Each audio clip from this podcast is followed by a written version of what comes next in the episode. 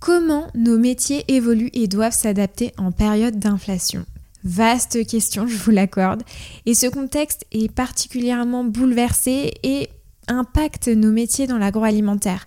Et vous avez été nombreux à m'en faire part à travers divers témoignages.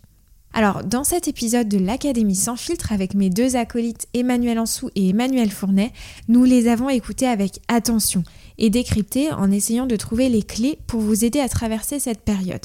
À toutes les personnes qui travaillent en agence et qui souffrent des coupures budgétaires des annonceurs, à tous les chefs de produits passionnés qui doivent plus que jamais justifier leur positionnement de leur gamme de produits par rapport au prix, et à tous les chefs de secteur qui peinent à exercer leur métier, développer leur marque en magasin et qui subissent de nombreux freins de la part des clients.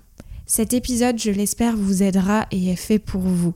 Avant de démarrer l'épisode, je vous laisserai consulter en description euh, de l'épisode si besoin tout le lexique associé aux termes que nous avons employés, que sont shopper, activation, BRI, etc. N'hésitez pas. Si vous souhaitez faire une bonne action, n'hésitez pas à noter le podcast. Honnêtement, j'ai pas nécessairement l'habitude de poser la question ou de le faire parce que ça me vient pas forcément à l'esprit, mais en tout cas, ça compte énormément pour la visibilité du podcast et ça m'aiderait énormément aussi à faire croître tout ce qu'on met en place et tout ce qu'on veut faire en tout cas pour pour la filière agroalimentaire. Alors, je vous laisse tout de suite avec l'épisode du jour, l'Académie sans filtre numéro 3. Comment nos métiers évoluent et doivent s'adapter en période d'inflation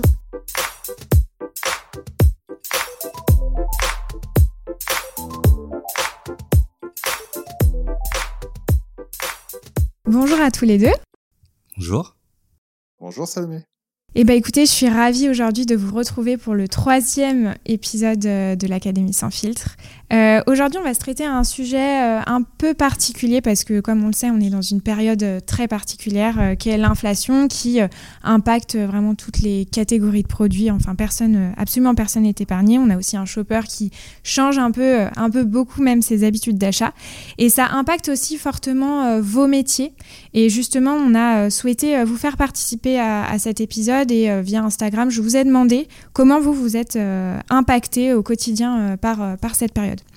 Et donc, ce que je vous propose en première partie, donc je suis toujours comme d'habitude avec l'Académie sans fil, donc avec Emmanuel Fournet et Emmanuel Ansou.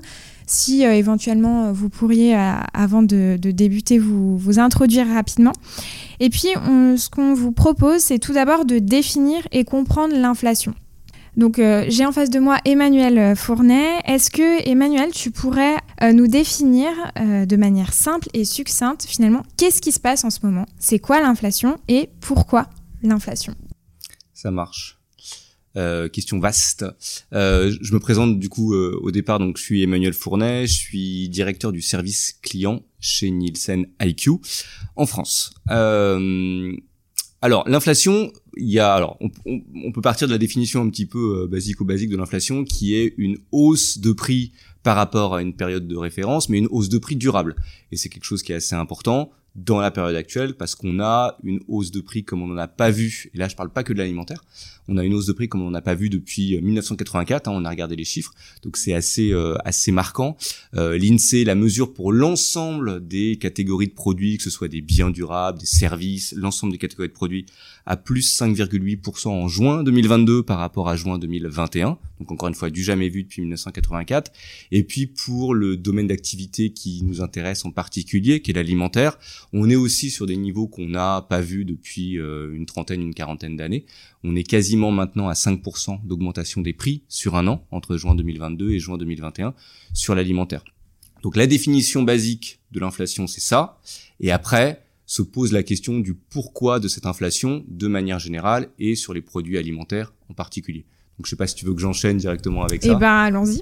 Donc là il y a euh, beaucoup d'explications qui peuvent rentrer en ligne de compte. Il y a beaucoup de discussions en ce moment sur euh, le pourquoi du comment de cette inflation. Là, je vais peut-être me restreindre à l'alimentaire, même si on va un peu aborder d'autres points. Il y a, on va dire qu'il y a deux choses majeures.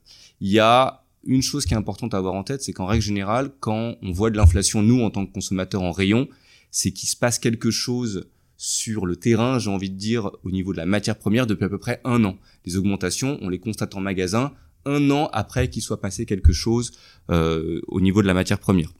Donc qu'est-ce qui se passe depuis un an? Bah on a majoritairement une reprise de l'activité économique après la période de Covid. Euh, et ça, ça a des conséquences diverses et variées. Ça a des conséquences, un, sur le prix de la matière première pour certaines de ces matières premières. Et ça, c'est doublé de certains problèmes de récolte qu'on a pu connaître sur certains produits dans certaines régions du monde parce que soit de la sécheresse, soit des températures particulièrement basses. On peut penser aux oranges, on peut penser au café ou à d'autres depuis un an. Donc tout ça mélangé fait qu'il y a une vraie tension sur le prix des matières premières qui, pour l'alimentaire, sont évidemment très très importantes. Premier facteur. Le corollaire de ce premier facteur, c'est que aussi, au-delà de la matière première, on a des euh, produits qui permettent aux contenants d'exister, le plastique, le verre en particulier, bah, euh, de euh, voir aussi leur prix se renchérir depuis un an. Donc ça, c'est un second problème qu'on rencontre sur sur l'alimentaire. Et puis le troisième problème, qui est plus court terme et qui finalement ne se fait pas encore complètement sentir, c'est évidemment la guerre en Ukraine entre la Russie et l'Ukraine, qui là met de la tension supplémentaire sur certaines matières premières dans un premier temps, évidemment tournesol, évidemment le blé, mais aussi sur euh, l'acheminement de certaines matières premières parce qu'il y a euh, beaucoup de produits qui sont bloqués dans des ports, en particulier en Ukraine, et qui peuvent pas arriver jusqu'en Europe. Donc tout ça mis bout à bout fait qu'il y a une grande tension sur les prix de l'alimentaire qui se traduit par cette inflation. Après, il y a aussi des débats sur euh, certaines matières premières qui peuvent être négociées à tel ou tel tarif.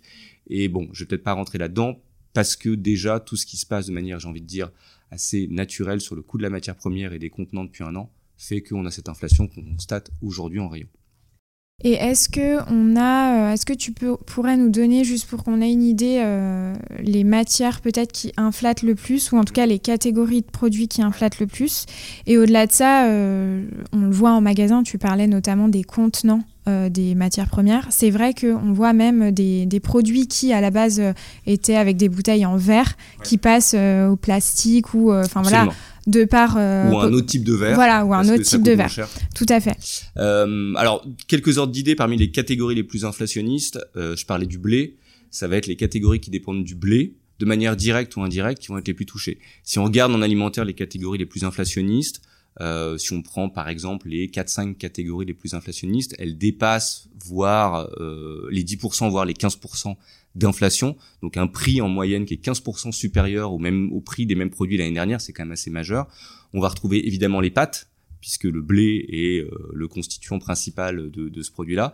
Mais on va aussi retrouver des produits comme la viande, parce que la viande, euh, pour nourrir un animal, bah il faut des céréales, il faut du blé, et c'est très important dans le coût de euh, de, de, de, nourriture euh, d'un animal, et en particulier des produits comme la viande surgelée, parce qu'au-delà du coût de la nourriture pour un animal, il y a tout un processus de congélation, de maintien à un certain niveau de température lié à l'énergie, et ça j'en ai pas parlé, mais à côté évidemment de l'inflation alimentaire, il y a l'inflation sur l'énergie qui vient doubler finalement le coût de certains produits, ou en tout cas qui vient surenchérir l'inflation liée à la matière première, parce que euh, maintenir un produit congelé et maintenir la chaîne du froid sur toute une chaîne alimentaire, forcément ça a des coûts en énergie et donc tout ce qui est lié au blé, donc la viande, euh, les pâtes, j'en ai parlé, mais aussi sur un autre type de matière première, tout ce qui est lié au papier, parce que le coût de la pâte à papier a fortement augmenté depuis un an également. Euh, c'est des catégories qui sont parmi les plus inflationnistes avec des inflations qui sont à plus 10 voire plus 15%. La catégorie la plus inflationniste, c'est la viande surgelée qui est quasiment à 20% d'inflation en juin 2022 par rapport à juin 2021. Concernant le bio, je ne sais pas si tu vas pouvoir me répondre, mais euh, il me semble avoir vu euh, pas mal d'articles comme quoi c'était euh, des catégories de produits qui finalement inflataient moins que des produits conventionnels. Est-ce que c'est, tu affirmes cette, cette phrase ou non? Est-ce que tu as pareil des éléments qui te viennent par rapport à ça? Ouais, je confirme. On a en moyenne, je parlais d'une inflation alimentaire qui était de l'ordre de 5%. On est sur l'inflation alimentaire des produits bio à 3,5-4% d'inflation. Donc on a une inflation qui est, qui est moindre sur ces produits-là. Par contre, euh, je fais un peu du teasing pour la suite euh, de notre discussion. Euh, c'est pas pour ça que la consommation des produits bio est la moins impactée négativement, hein, j'entends, parce que les consommateurs font des arbitrages entre les produits. Je pense qu'on aura l'occasion d'en reparler. Donc inflation, veut pas forcément dire baisse de volume sur une catégorie donnée. Encore une fois, l'arbitrage des consommateurs, il va se faire sur l'ensemble de leurs dépenses et c'est ça qui est intéressant justement et qu'on va essayer de comprendre dans le comportement des consommateurs. Bien sûr. Euh, et du coup, on imagine que euh, il doit y avoir, enfin, on voit un certain déséquilibre entre les marques nationales et euh, les marques distributeurs. Comment finalement ça se lie en magasin? Qu'est-ce que ça veut dire en termes d'équilibre MDD, enfin enseigne marque? Est-ce que tu as des éléments, Emmanuel Fournet? Et puis évidemment, Emmanuel Ansou, tu nous partageras aussi tes remarques par rapport, par rapport à ça on constate effectivement qu'entre marque nationale et MDD, marque de distributeur, historiquement, les inflations sont différentes, les niveaux d'inflation sont différents. Il y a une raison très très simple, c'est que en pourcentage du prix d'une marque de distributeur, la matière première ou l'emballage, en tout cas le coût de revient vraiment du produit hors dépenses marketing, est plus important dans le prix d'une MDD. Hein. ça pèse plus lourd. Donc on l'avait constaté depuis le début de l'année, par exemple sur les pâtes, le prix des pâtes MDD avait augmenté beaucoup plus vite que ce, et avant celui des pâtes de marque nationale. En moyenne, je parlais d'une inflation autour de 5%, les MDD sont sur une inflation de 6, 6,5%, quand les marques nationales sont autour de 4%. Donc oui, l'inflation sur les MDD, les marques de distributeurs, elle est plus importante que celle sur les marques nationales. C'est normal, encore une fois, c'est lié à la manière dont une MDD est construite en termes de, de, de coût de revient. Et même si on zoome sur les marques de distributeurs entrée de gamme, ce qu'on appelle les premiers prix, on est sur des augmentations de prix encore plus fortes, de l'ordre de 8%. Mais là aussi, ça ne veut pas nécessairement dire que c'est sur les MDD qu'on voit des baisses volumes les plus importantes, parce qu'une MDD, même si elle augmente plus vite qu'une marque nationale, ça reste bien moins cher qu'une marque nationale. Encore une fois, on aura l'occasion de, de reparler de ça. Bon, bonjour à tous. Après tous ces, tous ces chiffres, merci Emmanuel, j'adore tous ces chiffres riche, riche, riche éclairage sur sur la situation à date. Euh, je commence par me présenter. Donc Emmanuel Ansou. Euh, donc en fait, je me définis comme catégorie management évangéliste et en fait, j'accompagne des euh, des entreprises de l'agro, essentiellement de l'agroalimentaire, dans la mise en place de leur de leur stratégie catégorielle pour mieux travailler avec avec les distributeurs. Euh, alors, suite à tous ces, tous, tous ces éléments d'introduction, moi j'ajouterais que, euh, en fait, euh, tout ça, ça a forcément des impacts super importants sur la consommation et sur les shoppers en magasin. et en gros, il va y avoir trois façons un petit peu pour les, pour les shoppers de, de, de répondre, en tout cas de se prémunir un petit peu contre, cette hausse des, coûts euh, dans leur budget. Euh, le premier, ça va être moins, je vais qualifier de moins au global, c'est-à-dire euh, bah, moins consommer déjà globalement, moins moins de produits plaisir, moins de produits frais. On l'a vu, il y a quand même une, un peu une désaffection des rayons des rayons des rayons frais. Donc les gens vont vraiment réorienter leur consommation et surtout d'abord la réduire en fait, la réduire y compris dans leur nombre de visites magasins. On sent une légère tendance à la baisse du nombre de visites en magasin. Donc tout ça, c'est vraiment le, moins. Euh, le deuxième axe qui me paraît vraiment crucial, c'est euh, cette notion d'arbitrage. Et, euh, Emmanuel Fournet euh, l'a touché du doigt à travers, les chiffres qu'il donnait. On a des arbitrages entre les marques, des marques nationales vers les marques distributeurs, voire vers les premiers prix. On a une vigilance accrue des prix entre les enseignes. Il va y avoir un arbitrage entre les enseignes. Il va y avoir un arbitrage aussi entre les circuits, c'est-à-dire que euh, Lidl continue sa, percée euh, euh, forte en termes de part de marché, et donc il y a beaucoup de gens qui, se réorientent ou augmentent leur, leur, leur, leurs achats chez, Lidl.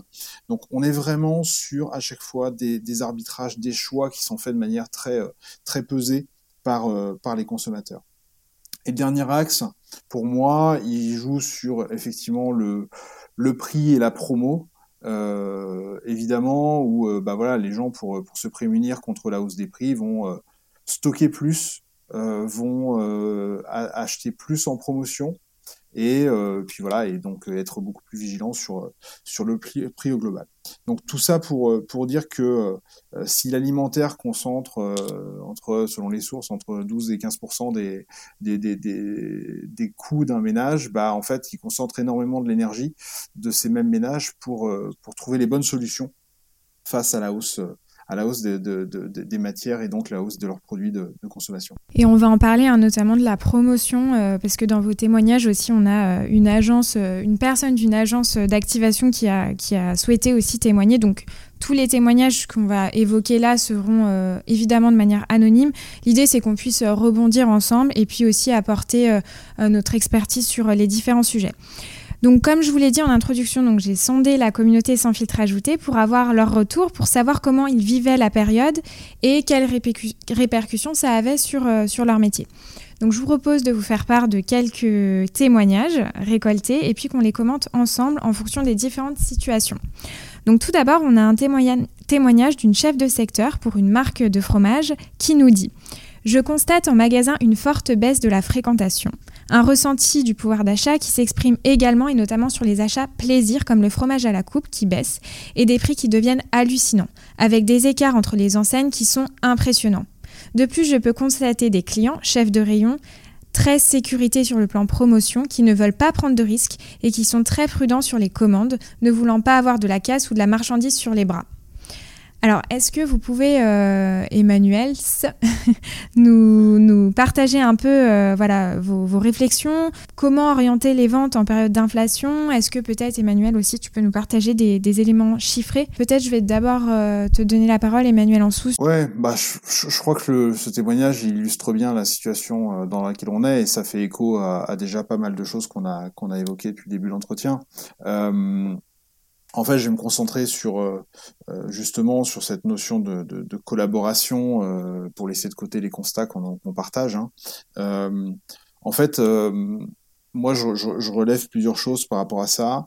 et je l'ai déjà dit, la promotion, ça va être un vecteur forcément hyper important. Donc, effectivement, il faut continuer à maintenir la pression sur la promo. Ça ne veut pas dire la promotion à tout prix, et on pourra en reparler euh, dans le cadre de, l'activation en général, mais euh, de façon plus ciblée. Euh, il faut, se dire que on a pu la latitude pour pousser les volumes à tout craint partout de la même façon. De toute façon, dans tout ce qu'on doit faire dans une situation de crise telle qu'on est en train de la vivre, il va falloir être beaucoup plus précis. Et donc, l'accompagnement d'un chef de secteur avec chacun de ses magasins sur la compréhension du volume promo euh, qu'il est prêt à euh, commander parce qu'il en a le potentiel pour favoriser des taux d'écoulement, eh ben oui, c'est un travail qu'il faut faire et euh, c'est un travail de collaboration qu'il faut qu'il faut mettre en place. on l'a dit, les gens, et, d'ailleurs ton, ton, ton, ton, ta remontée fait la même constat, il y a moins de fréquentation au magasin. Ça veut dire une autre, ça veut dire deux choses par rapport à ça. La première, c'est que je reste sur la promo. La mise en avant a d'autant plus son rôle. Donc choisir les bons emplacements, euh, les bonnes périodes d'activation, ça fait partie euh, de euh, la bonne promo dans ce contexte-là, avec la bonne visibilité. Et le deuxième, la deuxième conséquence de ça, elle est aussi et peut-être d'abord sur le fondrion, ça veut dire que il faut maintenir un niveau d'impulsion sur les, sur, sur, sur les marques et sur les produits. Donc en conséquence de ça, quand on est euh, chef de secteur, une euh, politique merchandising bien appliquée, euh, des moyens mis à disposition pour favoriser l'impulsion des produits est super importante pour justement faire émerger, sachant que le nombre de points de contact qu'on va avoir avec les shoppers va se réduire. Et un point complémentaire que j'ajoute, et on, je pense qu'on y reviendra plusieurs fois, c'est le rôle de l'innovation. Il est important dans ces temps de, crise et d'inflation. Les, shoppers ne s'en détournent pas. Ça fait pas forcément partie des premiers arbitrages qu'ils vont faire. Euh, du coup, la, la, la conséquence, c'est que mettre en avant l'innovation et la faire émerger du rayon, justement pour euh, favoriser la découverte malgré tout, euh, est aussi pour moi un des éléments, clés. De tout ça, c'est vraiment euh, effectivement une, un rôle de, collaboration qui doit être renforcé avec les magasins pour bien comprendre leur situation, bien ajuster les, euh, positions linéaires, les positions promo, euh, et voilà, et profiter, euh, valoriser encore plus chacune des, chacune des visites shopper. Et j'ajouterais aussi un point, alors là c'est plus l'aspect humain et de mon ancienne vie de chef de secteur. J'imagine aussi que le métier de chef de secteur se transforme énormément et en as parlé Emmanuel notamment à travers le merchandising où on le voit, il y a une pénurie de personnel en fait dans les magasins en ce moment. Donc ça doit être extrêmement complexe d'obtenir euh, des rendez-vous pour justement construire des plans d'affaires avec les chefs de rayon, chose qu'on voyait énormément avant la crise Covid qui se fait malheureusement de moins en moins. En tout cas, les retours que j'ai des chefs de secteur qui sont sur le terrain, c'est que c'est beaucoup plus compliqué d'obtenir euh, des rendez-vous assis avec les chefs de département, euh, les, euh, les chefs de, de, zone, etc. Parce que c'est extrêmement compliqué, ils courent partout, ils font plusieurs boulots à la fois. Donc tu l'as dit à très juste titre et je souhaite vraiment insister sur ce point, c'est la collaboration, être vraiment présent pour les équipes en magasin, même si c'est compliqué. les, les, zones aussi des chefs de secteur s'étendent de plus en plus avec beaucoup plus de, de magasins, mais vraiment bien ciblés, accompagnés, venir en avant-ouverture. Euh, profiter aussi de faire des réimplantations, euh, d'installer euh, des démarches merchandising qui sont extrêmement importants par rapport à cette période pour adapter les rayons par rapport à la période. Est-ce que, Emmanuel, tu as des éléments à ajouter sur tout ce qu'on vient de se dire? Un point essentiel euh, parce qu'on parlait en plus là de fromage, on parlait de fromage à la coupe et donc de toutes ces zones euh, qui sont périphériques au, à la grande consommation, à ce qu'on appelle nous traditionnellement le PGCFLS et donc toutes ces zones euh, de produits frais traditionnels finalement comme le fromage, comme la boucherie, la charcuterie, la poissonnerie, la boulangerie, etc. C'est des, ce sont des cas très intéressants dans la période actuelle, comme l'est le bio dont on parlait juste avant. C'est des cas très intéressants parce qu'on commence à voir sur ces catégories qui sont en règle générale plus valorisées, mais qui sont aussi bien mises en avant dans les magasins et de plus en plus dans les rénovations de magasins depuis des années et des années, c'est sur ces catégories qu'on commence à voir des baisses de consommation relativement fortes. Et on commence à voir des baisses de consommation, en particulier euh, chez un public dont on n'a pas encore parlé là, qui est euh, celui des foyers français les plus modestes, ceux qui gagnent le moins d'argent, on va dire de manière simpliste, les 20% de Français qui gagnent le moins d'argent. Tu parlais, euh, Emmanuel, de euh, la part de l'alimentaire dans les dépenses des Français. Pour ces foyers les plus modestes, parce qu'il y a moins de dépenses de loisirs, de voyages, de euh, d'équipements, etc., etc. L'alimentaire pèse plus lourd, et donc l'inflation en alimentaire pour ces gens-là est d'autant plus importante que l'alimentaire est un poste de dépense incompressible qui est très important pour eux. Et on voit que sur ces rayons-là en particulier, hein, encore une fois, la poissonnerie, la boucherie, le fromage, etc., la baisse de consommation est beaucoup plus forte que pour, les Français en moyenne. Et ça, c'est un signe quand même qui est même plus un signal faible hein, maintenant, qui est quelque chose qu'on mesure depuis le début de l'année, qui est quand même assez important. On voit que les arbitrages commencent à se faire là-dessus. Et je reviens à ce que je disais tout à l'heure. Il y a une inflation de manière générale sur l'alimentaire qui est plus ou moins forte sur certains types de produits.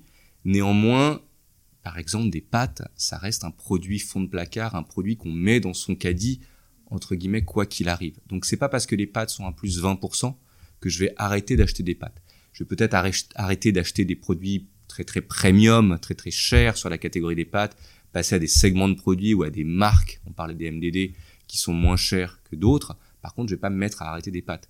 Et à l'inverse, sur des catégories de produits qui sont peut-être moins inflationnistes, mais qui coûtent cher, qui sont peut-être un peu moins indispensables, c'est là que les Français, les consommateurs français, en particulier les plus modestes, vont commencer à faire des arbitrages parce qu'ils voient la différence que ça peut avoir au total du panier. Emmanuel parlait de la promo. Euh, c'est vrai que la promo, c'est un sujet très compliqué. En plus, le gouvernement a mis son grain de sel dans le sujet depuis dix jours pour revenir en arrière finalement. C'est un sujet très très compliqué parce que demander aux distributeurs ou même aux industriels, mais demander aux distributeurs de faire plus de promos quand on sait quel est le taux de marge dégagé par un distributeur, c'est pas si simple que ça. Et quand on voit en plus que là aussi, c'est pas les produits les plus inflationnistes où euh, les consommateurs vont rechercher le plus de promo. Ils vont plutôt rechercher de la promo sur des catégories qui coûtent très cher, où la valeur faciale, comme on l'appelle, du produit, c'est-à-dire le prix à l'unité du produit, coûte très très cher, parce que c'est là qu'ils vont pouvoir faire plus d'économies. On va le voir sur des catégories comme l'alcool, on va le voir sur la lessive, on va le voir sur les produits de la vaisselle. C'est des produits qui, à l'unité, coûtent très très cher. Et c'est plutôt là-dessus que les consommateurs vont rechercher de la promo. Donc on voit que les, arbitrages, effectivement, commencent à se faire. On est, sur l'ensemble de l'alimentaire, sur un recul volume par rapport à l'an passé. Et c'est pas seulement dû au fait que l'année dernière, on était encore confiné et que donc mécaniquement, on avait des ventes très très hautes. On le voit sur mai, on le voit sur juin, alors qu'il n'y avait pas de confinement en mai et en juin 2021. Et on voit que les comportements d'achat, en particulier chez certains Français, commencent à bouger. Donc je pense qu'on aura le temps de le redétailler. Mais effectivement, ce témoignage montre euh, et illustre, d'après le terrain, ce qu'on voit nous aussi chez Nielsen IQ dans les, dans les chiffres de manière assez macro. Et oui, tout à fait, on pourra le, rentrer un petit peu plus dans le détail parce qu'on a un témoignage justement sur la valeur, du produit par rapport au prix. Je vous propose de passer euh, sans plus attendre au deuxième témoignage, donc là qui est plutôt sur euh, l'activation euh, et notamment donc on a une, collaboratrice d'une agence d'activation qui nous livre que c'est compliqué pour elle de, faire, d'exercer en tout cas son métier en ce moment parce qu'il y a beaucoup moins de budget marketing pour les activations qu'avant, sans surprise avec l'inflation. Et donc, je me retrouve à faire beaucoup plus de prospection qu'avant. C'est compliqué car les comptes qui ne bossaient pas avec nous avant, comme ils sont dans une situation difficile, ils sont beaucoup plus réticents à tester notre solution.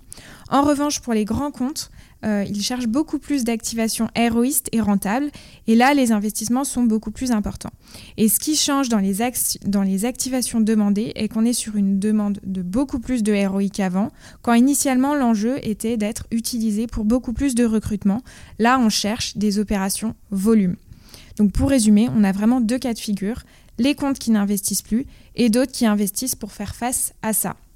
Et je voulais rapidement réagir là-dessus euh, parce que bah, travailler en activation, je, suis un petit peu aussi euh, euh, dans ce cas-là. Donc c'est vrai qu'avec la crise, les annonceurs se ressentent vraiment sur les activations qui sont connues et qui tendent moins à tester des solutions. Donc on va partir sur des campagnes de bons de réduction, etc. Et évidemment, bien sûr qu'il y a de nombreux coupes budgétaires qui poussent les industriels à ben, couper des budgets qui permettent moins d'innover, en tout cas en termes d'activation. Et pour le côté ROI, il est en effet beaucoup plus regardé, hein, sans surprise.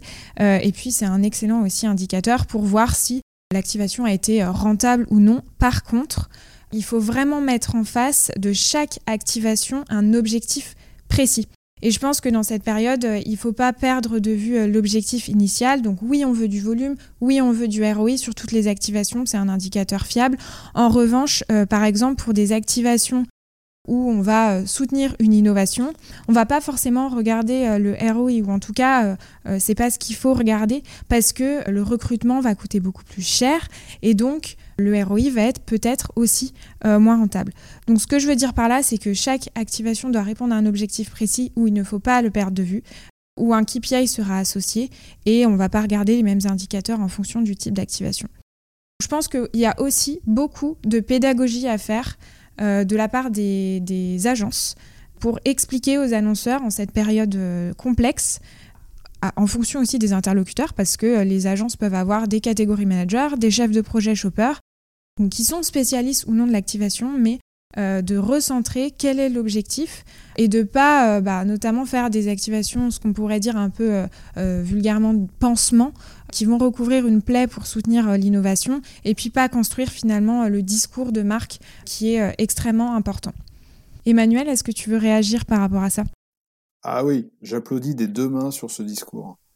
en fait, je pense qu'aujourd'hui, dans l'activation, pour moi, il y a deux choses, importantes. La première, c'est exactement ce que tu viens de dire sur le rôle des agences et de leurs propositions. je pense qu'il y a eu une, augmentation du nombre de propositions disponibles. Et c'est plutôt une bonne nouvelle parce que ça a permis euh, d'être plus fin, plus précis dans euh, ce que traitent les activations, dans euh, les objectifs justement qui sont, qui sont ciblés. Euh, encore faut-il que la marque les, les, pose proprement, bien et clairement pour que pour qu'ils puissent être entendus et, et, travailler. Mais si on part de là, euh, le fait qu'il y ait plus, il y ait plus de propositions d'activation, notamment avec le développement du digital, avec euh, les abonnements, avec les différentes propositions des enseignes sur leur carte de feed ou pas. Enfin bref, il y en a, voilà, il y a plus de propositions, ça c'est indéniable. En revanche, ça a créé un peu de brouillard sur justement cette notion de ROI, où chaque agence a, un peu eu tendance à venir avec ses propres KPI, ses propres euh, euh, démonstrations, euh, et selon l'angle sous lequel on, le regarde, bah, ça finit toujours par fonctionner. Ce qui n'est pas une réalité absolue, et une réalité surtout sur laquelle les, les, marques ont tendance à beaucoup plus se pencher et à chercher un petit peu à rationaliser justement ces notions de ROI en remettant en face leurs intentions et, euh, et, les objectifs. Donc, est-ce que j'ai un objectif de recrutement, de, de pur volume? Est-ce que j'ai un objectif euh, de fidélisation, etc. Est-ce que je veux construire la valeur de ma marque, mon equity de marque? Tout ça, c'est des objectifs différents qui se traitent séparément ou de manière combinée, mais en tout cas, il faut les poser. Et donc, je suis 100% d'accord avec toi, les agences ont un boulot très important à faire euh, de, euh, de, clarification de leurs propositions euh, commerciales et, et de l'atteinte d'objectifs. Ayant dit ça, il n'empêche que les marques ont tout intérêt à continuer à investir. Ça ne veut pas forcément dire investir plus, et c'est cohérent avec, avec la première partie, mais investir mieux. Parce qu'aujourd'hui, on a justement ces moyens qui sont beaucoup plus ciblés, beaucoup plus précis, euh, on a mentionné le rôle de l'innovation tout à l'heure euh, pour les consommateurs et pour les shoppers. L'innovation reste importante, donc elle a besoin d'être alimentée. Donc effectivement, ça va plutôt passer par euh, du recrutement. Et moi, de la même façon que les agences doivent affûter leurs propositions, les marques, moi je pense qu'elles doivent continuer à conserver euh, de l'activation, c'est une évidence, et surtout une forme de, R&D sur ces activations, de chercher, de tester des nouvelles choses, euh, en étant clair encore une fois sur les objectifs, sur ce qu'elles cherchent à atteindre, mais euh, elles ont tout intérêt à, à, continuer à faire ça. Alors après, ça n'empêchera pas que l'équilibre entre du média, de la promo classique et puis d'autres formes d'activation digitale doit, euh, ce mix-là, en fait, euh, d'activation, il doit continuer à être travaillé aussi.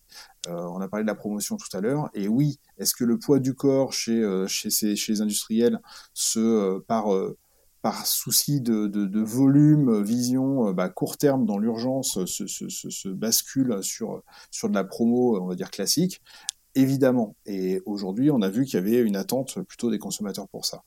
Mais en revanche, ça n'empêche pas qu'à côté, ben, on continue à travailler les autres leviers de manière beaucoup plus ciblée et euh, le numérique, la digitalisation, de nos métiers, pardon, a apporté euh, énormément de richesse justement sur une meilleure compréhension euh, des shoppers, des consommateurs. Et donc, un dernier point par rapport à ça, c'est que les activations et beaucoup d'agences commencent à, le proposer, le proposent de plus en plus, permettent aussi d'apporter énormément de données sur la compréhension des comportements et la manière dont ces activations influencent les comportements. Et s'il y a bien quelque chose dont on a besoin en ce moment, c'est de bien comprendre ce qui se passe dans le comportement de, nos chers shoppers euh, en magasin vis-à-vis des marques et des produits. Donc voilà, donc soyez, euh, soyez forts sur les objectifs, euh, partagez-les, euh, soyez euh, précis sur les KPI, partagez-les et, euh, et, puis continuez à investir pour toujours aller chercher beaucoup plus de finesse dans la, dans la compréhension.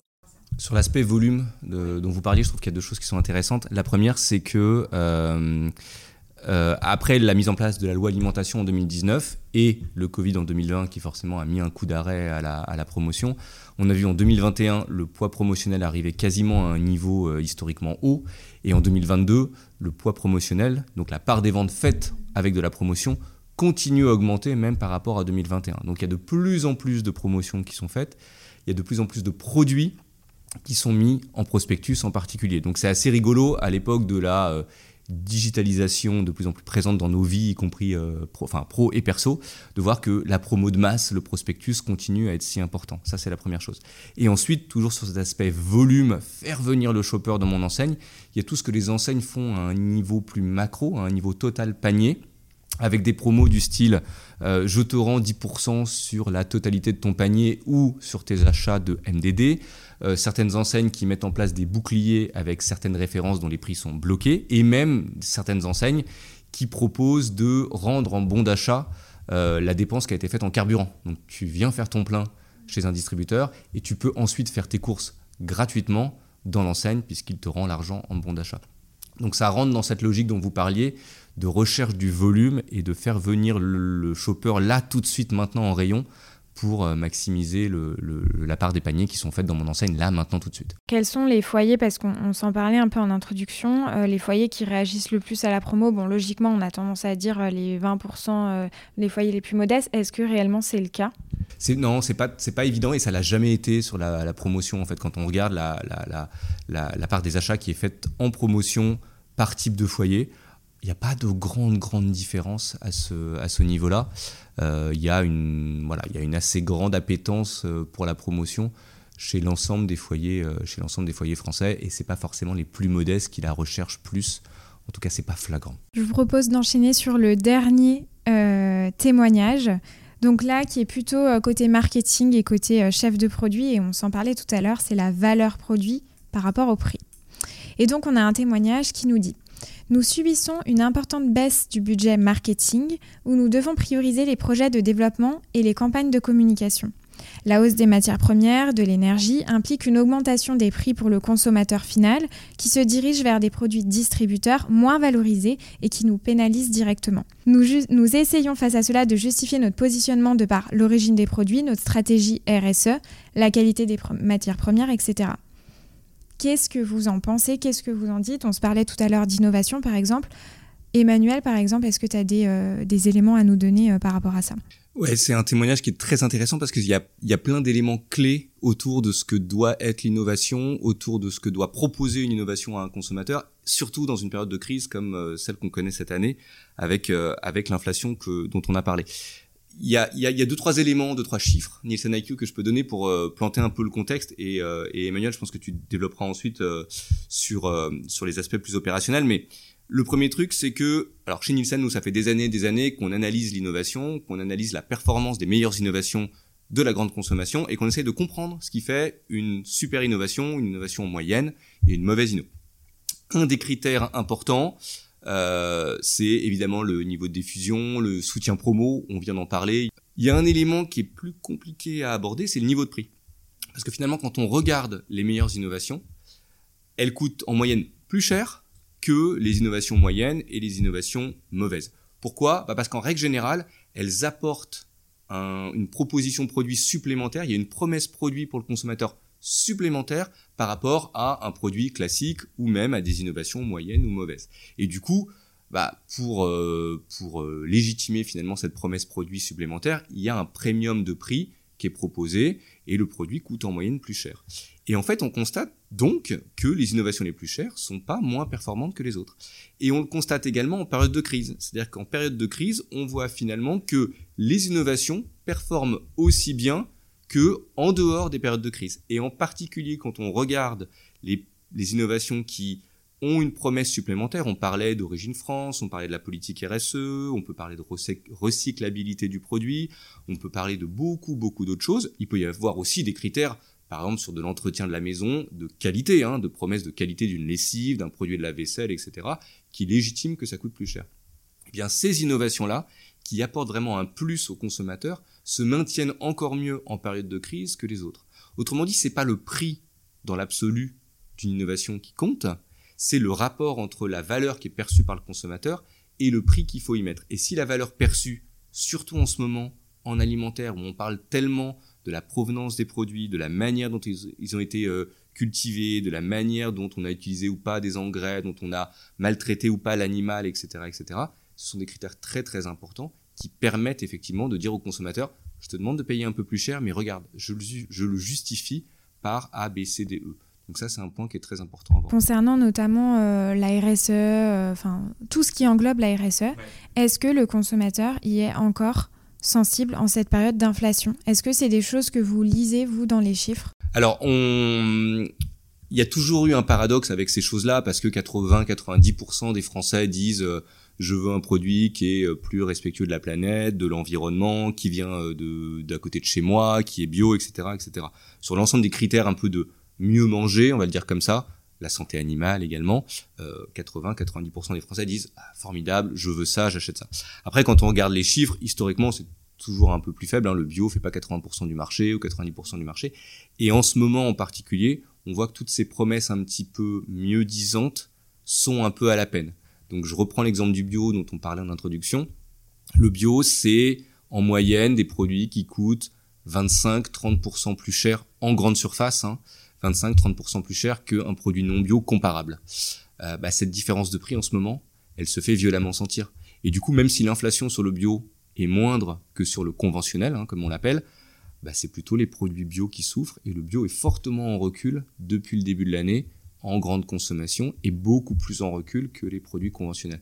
Donc on voit vraiment là que oui, il y a toujours cette volonté d'aller vers ce type de consommation-là, mais un, deux ans de Covid quasiment en particulier et d'injonction à faire mieux, à faire bien alors qu'on avait un peu la tête dans le guidon et maintenant les problématiques de pouvoir d'achat, ça met à mal des propositions comme le bio, mais aussi les produits végétaux qui sont toujours en croissance, mais moindre croissance que ce qu'on connaissait depuis 4-5 ans, les produits écologiques aussi en entretien de la maison, etc., etc. Donc on voit quand même qu'il y a un petit mouvement de balancier et un mouvement de recul sur ces propositions mieux disantes, en grande partie à cause du contexte d'inflation. Les, gens, pour compléter, ils, sont, ils disent à, à deux tiers, en gros, j'ai eu des chiffres récents qui disaient entre 63 et 65% des gens sont prêts à payer plus cher euh, si le produit euh, est respectueux de, l'environnement. Euh, mais à côté de ça, ils ont quand même des doutes sur la réalité de, des engagements et ils demandent des preuves. Ils sont 80% à demander des preuves en face de ça. Ils sont 83% à douter que les marques fassent réellement des efforts. Donc en fait, je pense que ça, c'est super important de, continuer à le faire parce qu'il faut le faire, c'est ma conviction, de continuer à le prouver parce que c'est l'attente des consommateurs et puis c'est la meilleure, euh, la meilleure des, euh, euh, le meilleur des résultats, c'est de pouvoir en apporter la preuve, évidemment. Mais euh, ça suffira pas, et c'est vrai qu'aujourd'hui, les gens, à côté de ça, même s'ils déclarent majoritairement vouloir être prêts à payer plus cher, bah dans les faits, on a toujours ce fameux green gap, y compris dans, dans ces comportements-là, qui est l'écart entre le déclaratif et, et la réalité. Et, en complément de tout ça, ce que ça, ce que ça renvoie, si, je peux me permettre, ça, revient vraiment, et c'est ce que vous avez dit en intro tous les deux, hein, ça revient vraiment à la valeur des, à la valeur des marques en fait à la valeur. C'est pas le prix, c'est la valeur. C'est si j'ai une innovation, qu'est-ce qu'elle m'apporte de plus en valeur? Je suis prêt à la payer si elle m'apporte un vrai service supplémentaire. Euh, la valeur de la marque, son, son positionnement, son equity, est-ce que je suis prête à la payer? Et les gens sont prêts à maintenir cette, cette, euh, ce choix s'ils le perçoivent justement la valeur. Il y aura moins de superflu. Donc, qui dit moins de superflu dit euh, je veux des preuves tangibles de euh, d'un service supplémentaire, d'un engagement. Et là, à partir de ce moment-là, peut-être que je ferai l'effort dans un contexte qui est par ailleurs difficile de euh, choisir un produit plutôt qu'un autre. Merci. Pour avoir réagi à ces témoignages. On arrive bientôt à la fin de cet épisode. Ce que je vous propose, c'est plutôt une partie ouverture, qu'on s'imagine la suite finalement comment finalement on, adresse et on aborde ces changements? Euh, ce serait intéressant de vous entendre. Alors peut-être euh, Emmanuel Fournet plus d'un point de vue data, euh, Emmanuel Ansou évidemment plus d'un point de vue catégorie, et puis pour ma part je réagirais sur, sur le point de vue activation. Alors il y a, y a, trois choses qui me viennent. Il pourrait y en avoir plus, il pourrait y en avoir moins, mais il me paraît que j'ai l'impression que pardon que que qu'il y a trois éléments qui sont importants à avoir en tête. Le premier, il est euh, hyper basique, mais c'est juste pour tout industriel et tout distributeur de bien suivre ces évolutions de prix dans cette période-là. Ça paraît bête, mais euh, on a pu voir dans le passé. Euh, euh, certains suivis qui n'étaient pas très très bien faits et qui permettaient pas de bien monitorer l'activité. Bon, on est en 2022 maintenant, je pense que la data est quand même beaucoup plus entrée dans les habitudes. Et, donc ça, c'est quand même le premier point, et de manière fine, c'est-à-dire euh, à la référence, pour comprendre comment segment par segment ça évolue, etc. etc. Et puis évidemment, on n'a pas forcément eu le temps de beaucoup en parler, mais d'un distributeur à l'autre, hein, les prix entre enseignes peuvent varier différemment, et donc c'est important de savoir... Pardon c'est important de savoir comment ça évolue d'une enseigne à l'autre. Euh, le deuxième point, c'est bien connaître son shopper, son consommateur. Euh, je parlais des foyers modestes tout à l'heure. Il y a certaines marques, il y a certains segments d'une catégorie donnée qui sont plus dépendants d'une cible plus modeste ou d'une cible plus aisée. On peut s'attendre à ce que une marque, par exemple, qui est beaucoup plus dépendante d'une cible modeste, soit un peu plus à risque en termes d'arbitrage de consommation qu'une marque qui est très orientée profil aisé. Et on voit que pour un industriel donné, sur une catégorie donnée, il peut y avoir des différences importantes. On parlait du fromage hein, tout à l'heure. Pour des intervenants sur le fromage, entre les différents segments de fromage, on va avoir des cibles tout à fait différentes, ou en tout cas relativement différentes, d'un segment à l'autre, d'une marque à l'autre. Donc se dire que la marque 1 va avoir les mêmes évolutions que la marque 2 parce qu'elle est sur la même catégorie de produits, c'est une erreur et il faut le suivre dans le détail. Donc ça c'est important, connaître ses prix, ses évolutions de prix, connaître son consommateur. Troisième point, c'est un peu lié aux deux premiers, c'est connaître la sensibilité au prix de ces produits. C'est-à-dire que s'il y a une augmentation de prix de 1% sur un produit donné, la réaction volume va pas être la même qu'on soit sur la catégorie A ou la catégorie B. Et donc ça, c'est très important de mesurer ces choses-là, parce qu'encore une fois, ce sont ces trois choses, la magnitude de l'évolution de prix, la cible consommateur qui est la nôtre et la sensibilité au prix de nos produits qui vont permettre d'anticiper la manière dont nos volumes vont réagir en tant qu'industriel, en tant que distributeur, à l'inflation qu'on connaît aujourd'hui. Donc essentiellement, ces trois points-là. Donc, euh, bah, en complément, alors moi je suis, je suis, je reprends tout ça parce que c'est vraiment euh, super intéressant. Euh, connaissance shopper, évidemment. Euh, les, euh, les données, les suivis des, des marchés, définitivement, c'est vraiment nécessaire d'être proche de ces marchés et de, euh, de bien connaître ce qui se passe. Mettre à jour ces modèles d'élasticité prix, c'est évidemment critique parce que il faut vraiment, il faut vraiment bien connaître sa capacité à la capacité de ses consommateurs à suivre en fait des hausses de prix pour pouvoir ajuster. on a parlé de la politique promo à affiner, à rendre plus euh, précise, plus spécifique, évidemment. Euh, et je rajoute, je rajoute deux choses. Euh, il y en a une qui est liée à l'offre. En fait, ce qui, va se passer, c'est que potentiellement les distributeurs vont, manière subie ou, ou pas, vont devoir contraindre un peu les, les tailles de boîtes et les gammes dans ce contexte, dans ce contexte d'inflation pour réduire les coûts, réduire les stocks et du coup euh, il y a un enjeu à bien euh, connaître ses priorités gamme et euh, justement son architecture d'assortiment pour être solide dans ces discussions avec, avec les distributeurs et bien orienter chacune des catégories.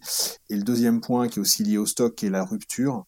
il y a un vrai travail à aborder sur la rupture, à la fois dans la, dans la communication, l'anticipation, euh, la gestion de la rupture. Ça rejoint aussi tout à l'heure ce qu'on disait en intro sur le premier témoignage sur le rôle du, des chefs de secteur, hein, d'être vraiment euh, au fait de ce qui se passe sur la rupture.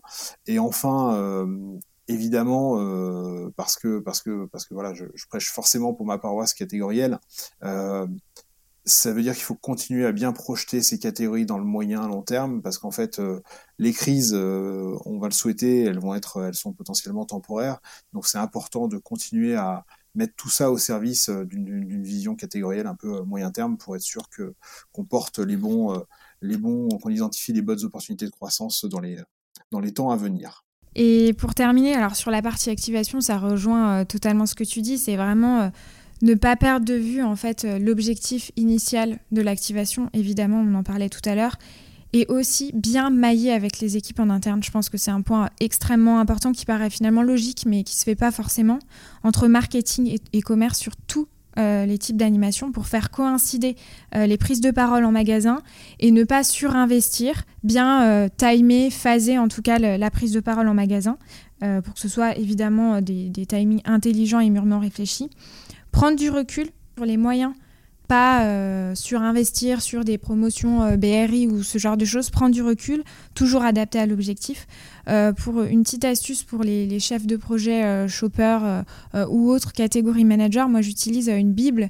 je me suis créé une Bible tout simplement activation, un bon vieux fichier Excel où je répertorie vraiment tout ce qui se fait sur le marché avec l'objectif adressé et honnêtement, ça me permet vraiment d'y voir plus clair parce qu'il y a beaucoup, beaucoup d'agences euh, sur le marché de la promotion.